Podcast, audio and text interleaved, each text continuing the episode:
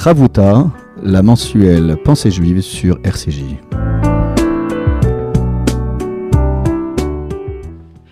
Bonjour à tous et à toutes, chères auditrices et auditeurs de RCJ. Un grand plaisir de vous retrouver pour ce début d'année scolaire et puis euh, surtout pour cette fin d'année 5781 et pour vous accompagner si vous le voulez bien en direct.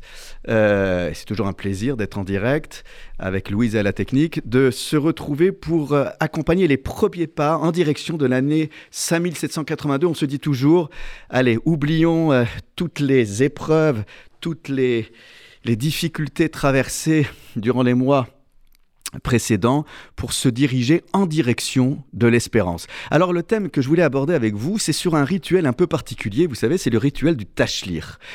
Alors, je ne voudrais pas euh, ternir euh, l'esprit des uns et des autres, mais je voudrais quand même essayer avec vous d'aller en profondeur sur ce rituel qui donne l'impression euh, parfois d'une bonne conscience en se disant ben, on va aller devant un cours d'eau et on va jeter ses fautes et on va se sentir léger. Si ça marchait comme ça, ça se saurait.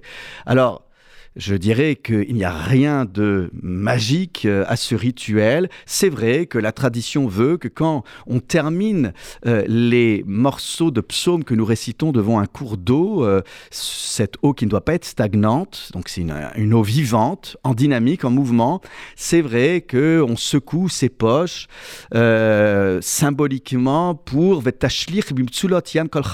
dit le prophète, et tu jetteras dans les profondeurs de la mer leur faute. Alors du coup, euh, les gens sont persuadés que euh, le jour de Rosh Hashanah, euh, bien avant Kippour, eh bien, on est, on est propre à tous les niveaux et on a restauré une forme de virginité retrouvée.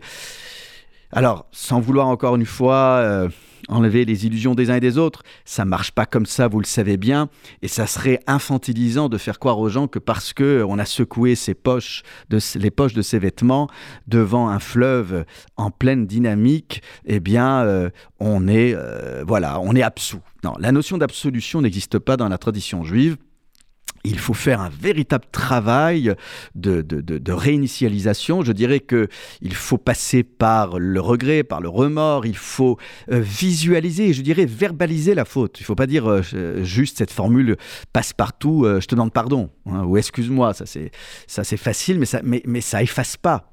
Ça n'efface pas. Et puis surtout, comme vous le savez, la tradition nous rappelle dans le Talmud, dans la Mishnah plus particulièrement, que il est impossible euh, d'obtenir le pardon de nos fautes euh, que nous aurions pu commettre les uns avec les autres en passant par Dieu. Dieu ne se mêle pas de des relations interpersonnelles, euh, qui pour, certes, il y a aussi une remise en question de notre rapport à Dieu, mais il va falloir entre Rosh Hashanah et Kippour se mettre à faire du porte-à-porte en direction de celles et ceux que nous aurions pu offenser durant cette année.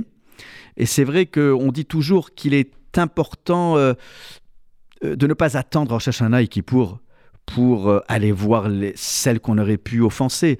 Il faut même presque, je dirais, en temps réel, même si c'est en pleine nuit, appeler la personne, et ce serait mettre d'autres plus surprenant, et, et, lui demander pardon, et, surtout de prendre l'engagement de ne pas réitérer ce type d'attitude.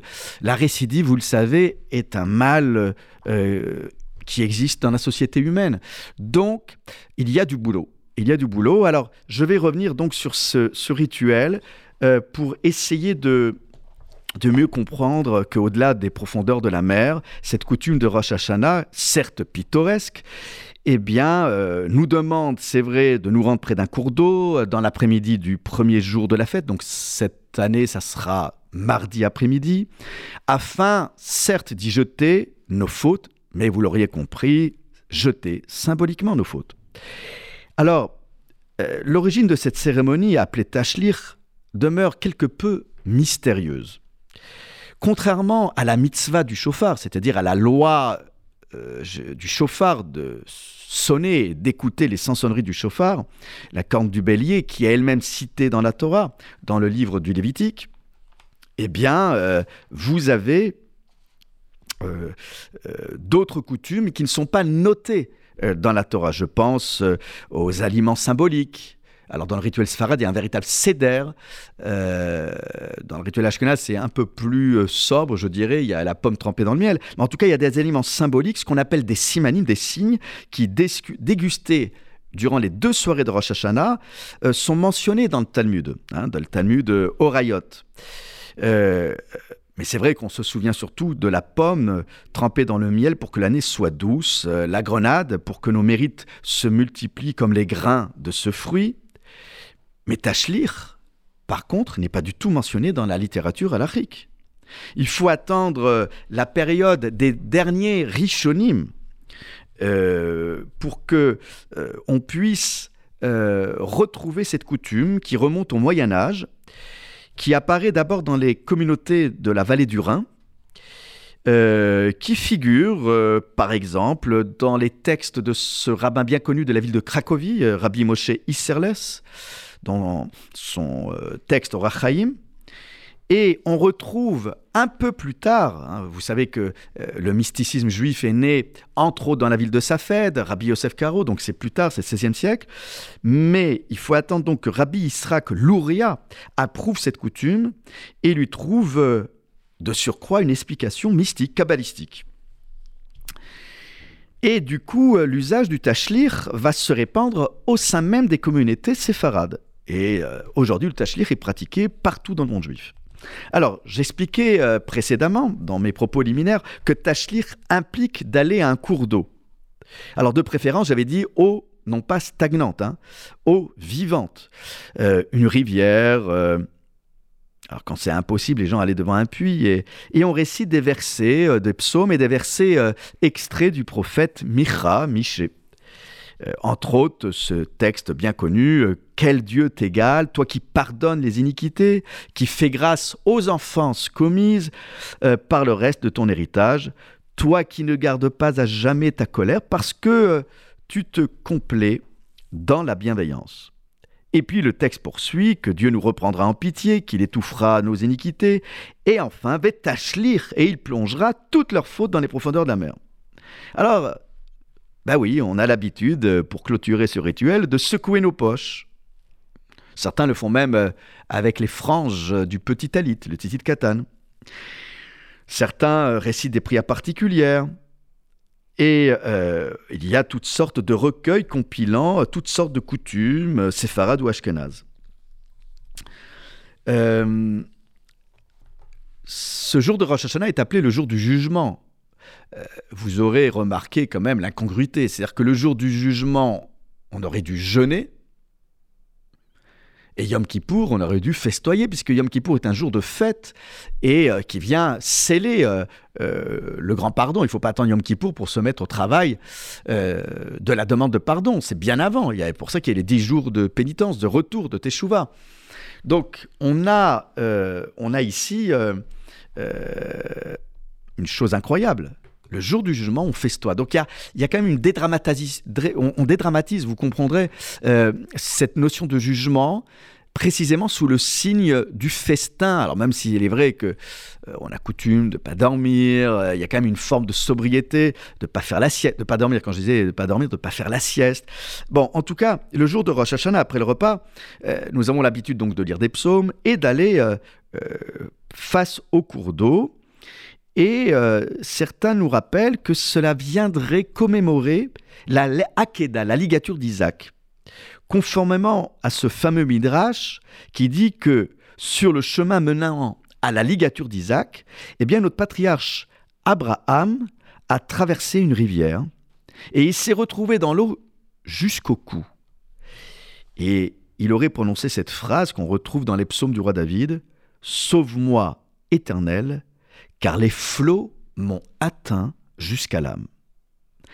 Et il s'agirait euh, euh, d'expliquer que la rivière, c'est la figure, l'incarnation de l'obstacle. Vous savez, ces petits obstacles, ces petites embûches qui se dressent sur nos chemins respectifs et qui, à chaque fois, euh, nous rappellent nos limites. Souvent, on est proche de la conquête, de la victoire, et il y a toujours un petit grain qui vient bloquer un peu ou plutôt enrayer la machine. Eh bien, euh, la rivière, c'était ça, comme pour empêcher d'Abraham d'obéir à un commandement divin euh, presque impensable, demander à son père, euh, pardon, demander à un père d'immoler, d'offrir son fils. Le rituel de Tachlir serait donc une évocation de cette ligature. En somme, en nous tenant devant une rivière, nous rappelons à Dieu la détermination d'Abraham, notre patriarche, à suivre sa volonté. Non seulement Abraham était prêt à sacrifier son fils unique, ce qui est quand même assez perturbant, euh, amoureux, mais amoureux fou presque, de Dieu, mais également prêt à y affronter de grandes difficultés pour y parvenir. Le rabbin Samson Raphaël Hirsch explique pourtant à ce sujet qu'Abraham a atteint le point culminant de sa vie. Dieu s'est adressé à lui comme au premier jour de leur rencontre en lui disant Lech lecha. Vous savez, le Lech lecha, va-t'en, le premier Lech lecha, eh bien, il résonne encore une fois quand Abraham doit partir avec son fils vers le mont Moria. Lech lecha va vers la terre de Moria dans le livre de la Genèse. Selon le rabbin, c'est par le biais de cette épreuve ultime que doit se renforcer la relation d'Abraham avec Dieu. C'est cette relation que nous allons renforcer, renouveler, revisiter lorsque nous serons devant le cours d'eau euh, euh, mardi après-midi. Et juste après la pause musicale rafraîchissante, nous reviendrons sur la symbolique de l'eau. A tout de suite.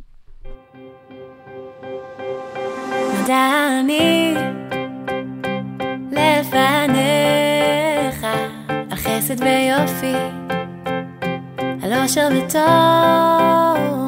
מודה אני, מודה אני, על הסיפור שכתבת לי, שאכתוב אני, כל בוקר מחדש. תודה אזרחה פשוטה ויפה, שהשאירה אותי מרע, תודה שהבוקר בא שמעבר לגוף שלי גם נשמה טהורה, חופשייה. תודה לאתמול ועל כל מה שעוד מחכה לי היום. אני עד הלום, ולמון גדול, שאפשר להתחיל מחדש עם הכל.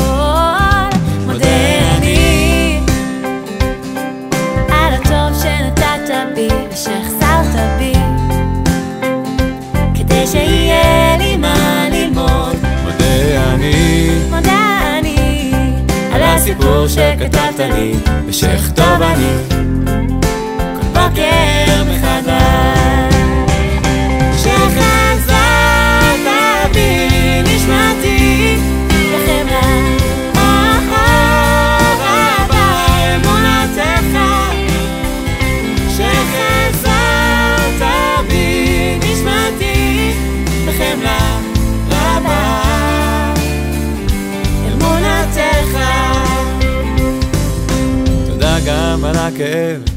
שנתת לי לב להרגיש הכל חזק להתאהב, להתאכזב ולקום שוב.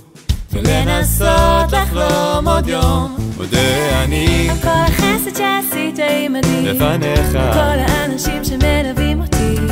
על החיוך של הקטנה כל נשימה ונשימה אני מודה לך שחזרת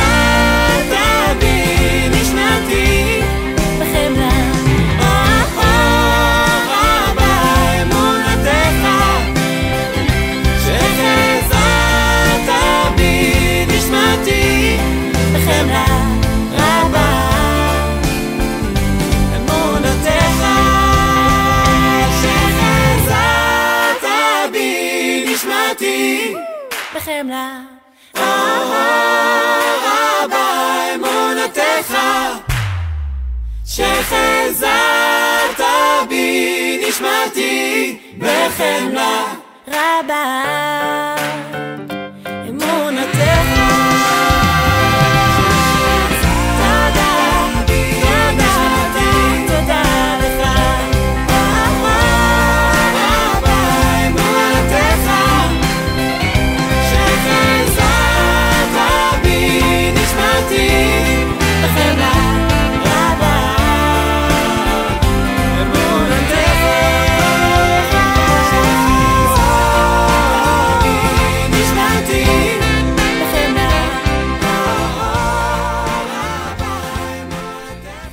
Voilà de retour après cette page, musicale euh, avec ce couple que j'affectionne, Yonina et euh, qui habitent en Israël et qui nous fait partager à chaque fois leur amour de la musique et qui composent euh, également des textes en hébreu à chaque fois vivifiants et rafraîchissants. Alors, je parlais de l'eau.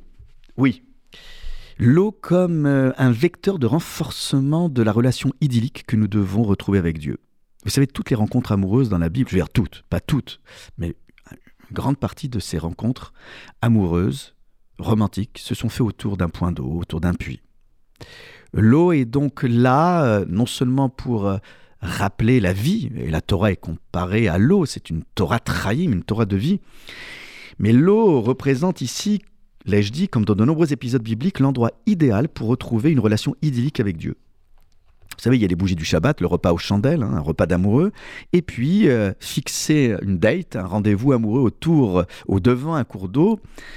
Bah, c'est euh, a priori sur le plan mystique pas mal. Alors, euh, si vous avez des rendez-vous amoureux euh, ou des rencontres amoureuses à programmer, eh bien, les bords de Seine seraient, pour les Parisiens en tout cas, ou les autres, seraient euh, des endroits euh, à privilégier. En somme, Tachlir nous invite à en faire autant. C'est-à-dire à retrouver Dieu euh, devant l'eau pour retrouver une relation amoureuse.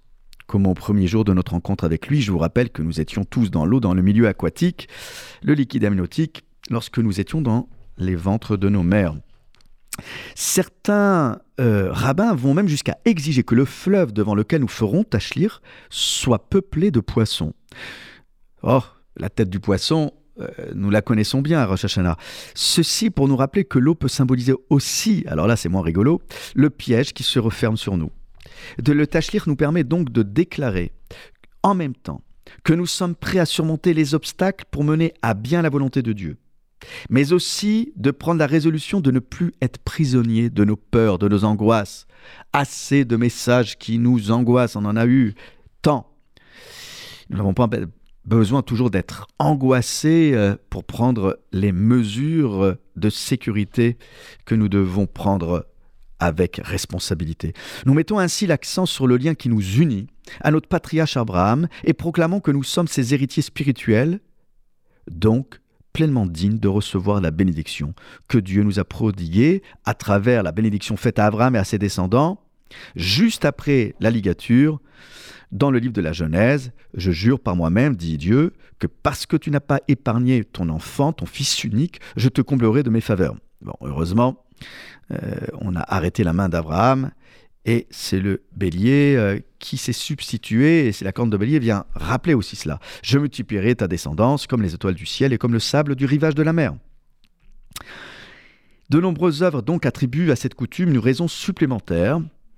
Euh, vous savez, dans le Talmud, on nous explique un usage bien connu d'oindre un roi, et cette onction devait se faire pour int- l'introniser à côté d'un point d'eau, afin que son royaume soit continu à l'image du flot perpétuel d'une rivière.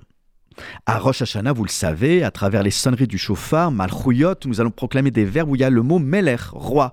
Hein, c'est aussi l'avènement d'un roi, le roi des rois. Euh, le chauffard, c'est aussi pour se souvenir et pour nous rappeler au bon souvenir. Le chauffard, c'est aussi pour mettre en avant les sonneries d'alerte et les sonneries de joie. Mais c'est aussi, et on le voit dans le moussaf, que nous allons euh, dans la liturgie, que c'est aussi ce qu'on appelle malchouyot. Ce sont des sonneries pour couronner, pour annoncer l'avènement du roi. Et donc, devant la rivière ou devant le cours d'eau, nous acceptons de manière formelle sa souveraineté. Oui, c'est bon parfois de se rappeler qu'il y a une force, alors on l'appelle comme on veut, mais une force qui nous transcende. Ne pas se prendre pour Dieu sur terre, euh, ne pas croire que nous maîtrisons le temps et l'espace. Un peu d'humilité nous ferait aussi du bien dans les moments que nous traversons, euh, ces moments difficiles. Et toujours dans ce texte talmudique, euh, on en déduit, donc cet usage de l'onction des rois près d'une rivière, que tout signe a un sens. Et ces signes, ces aliments que nous consommons à, Ro- à Rosh Hashanah, servent aussi de base euh, pour nous accompagner sous le signe de la fertilité, sous le signe de la résilience, sous le signe de l'héroïsme.